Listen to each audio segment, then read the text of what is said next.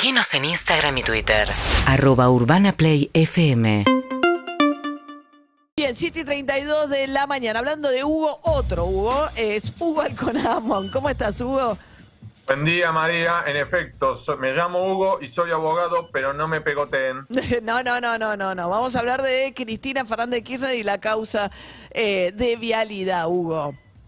Vamos primero a lo noticioso. Ayer Cristina Fernández de Kirchner dedicó una hora y media para exponer su visión sobre la causa en la cual está siendo ahora juzgada en unas audiencias orales y por el otro lado también exponer su visión política.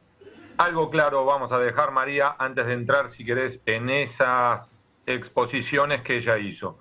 Lo que ayer ocurrió no tiene validez alguna en el plano judicial. Es una novedad, pero aún así vale la pena remarcarlo, porque recordemos que hay un juicio y lo que ocurrió ayer no tiene ningún tipo de asidero. Los jueces y el fiscal no tienen por qué ni mirarlo ni responder. Probablemente lo han hecho, han mirado lo- el comentario, pero esto no tiene validez jurídica. Acá lo que tenemos es, según algunos incluso, el lanzamiento de Cristina Fernández de Kirchner de cara a las elecciones del año próximo.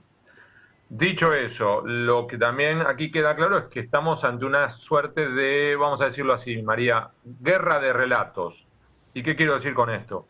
Creo que uno de los puntos salientes del fiscal de la causa vialidad, Diego Luciani, fue que abordó, encaró su alegato, no desde la perspectiva técnico-jurídica, con palabras muy específicas, citas en latín, todo eso que le gusta tanto a muchos abogados y fiscales y jueces en los tribunales, sino que intentó hacer un relato, es decir, una exposición sencilla, clara, fácil de entender por cualquier ciudadano medio.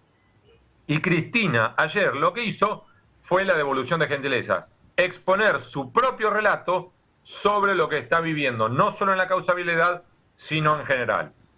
Dentro de esto, María, lo otro que me gustaría remarcar es, número uno, que ella aprovecha la oportunidad para insistir con que hay una suerte de conspiración, una persecución que incluye a políticos, empresarios, periodistas, medios de comunicación, jueces y fiscales. Esta idea del lofer, por un lado. Y por otro lado, también es interesante, María, cómo lanzó Cristina Fernández de Kirchner a uno de sus funcionarios a los leones. Estoy hablando de José López.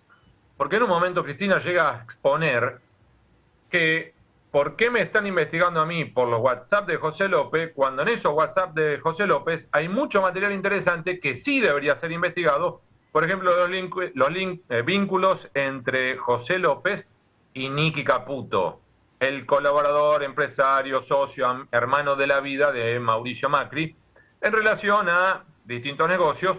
Lo mismo que ocurre con el tema del lavallato. Ayer Cristina hablaba del soterramiento del tren Sarmiento. En realidad está aludiendo a un proyecto de obra pública que incluye e involucra a un primo de Mauricio Macri, Ángelo Calcaterra.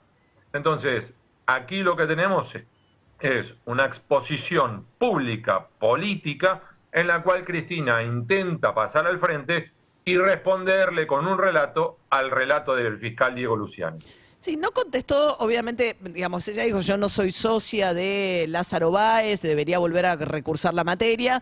No habló de los negocios cruzados que sí tenía, digamos, de inquilino, como datos, este, compra-venta de departamentos, pero lo que pensaba es que yo creo que eh, hizo un mejor ataque que una defensa propia, en el sentido que no contestó mucho, cosa que ya había hecho antes, pero no contestó mucho respecto de las acusaciones de Lázaro Báez, pero sí puntualizó temas que de verdad uno piensa, es escandaloso lo del soterramiento del Sarmiento y ameritaría que la justicia lo investigue y que tuviese algún grado de interés en investigar eso.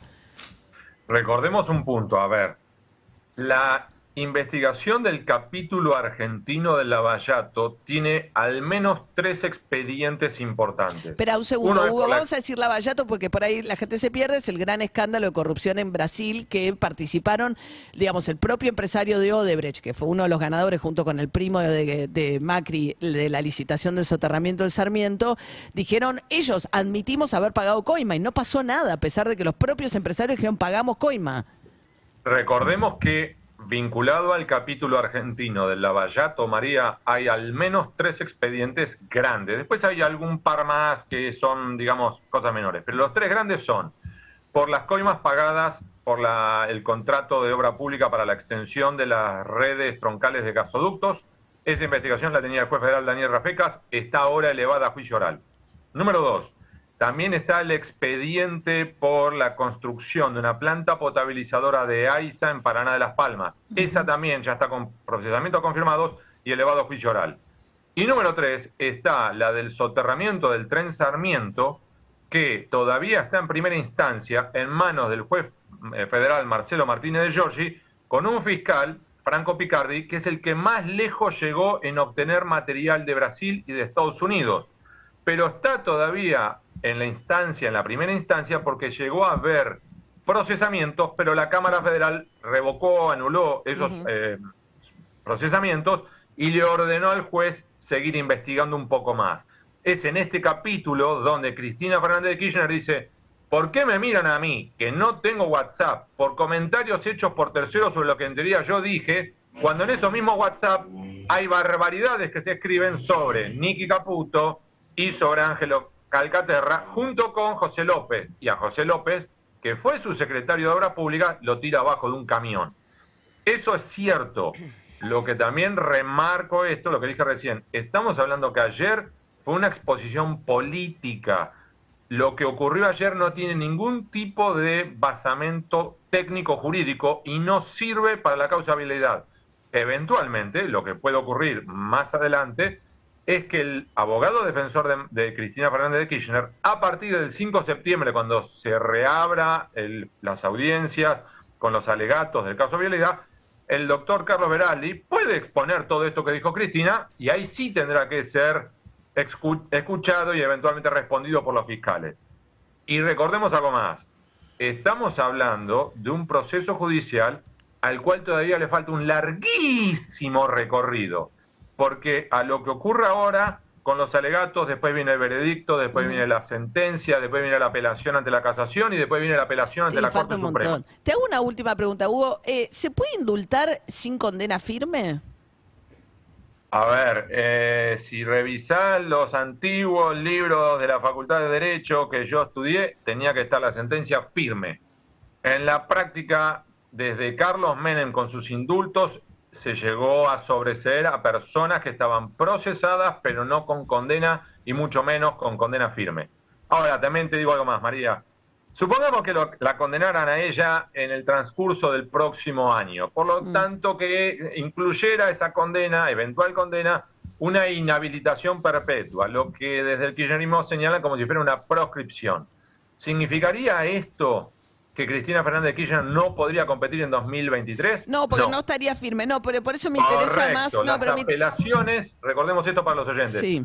la apelación de lo que ocurra ahora en el tribunal oral tiene efecto suspensivo, es decir, que aunque la condenen, si ella apela, ella puede postularse tranquilamente a lo que quiera. No, eso sí, pero la pregunta más interesante ahora me parece si Alberto Fernández la podría indultar antes.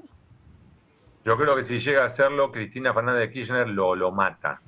¿Por qué? Porque ella lo que quiere es precisamente un certificado de buena conducta emitido por un tribunal federal competente ella no quiere un indulto, porque eso significaría la admisión tácita de la culpabilidad. Mm, no sé, no sé, no, no sé si estoy tan de acuerdo. No sé. Hay que ver, hay que ver cómo sigue. Hay que ver cómo sigue. Eh, porque si la idea de que esto si ocurre, voy, con vos a la cancha de San Lorenzo. y si no, ocurre, venís conmigo a la cancha de estudiantes. No, porque si es una causa que es una persecución política inventada, etcétera, etcétera, digamos, si el presidente dice que esto rompe con todos los libros de derecho, pa, pa, pa, yo creo que se están generando argumentos que podrían llegar a ser útiles a la causa de un indulto. Es cierto pero ¿cuál es el riesgo? ¿Irse del poder con esto abierto? no sé, pensémoslo, lo dejamos abierto. María, que tengas un gran día. Feliz día, equipo. Un beso grande, Hugo Alconamon, 7 y 42 de la mañana. Urbana Play, FM.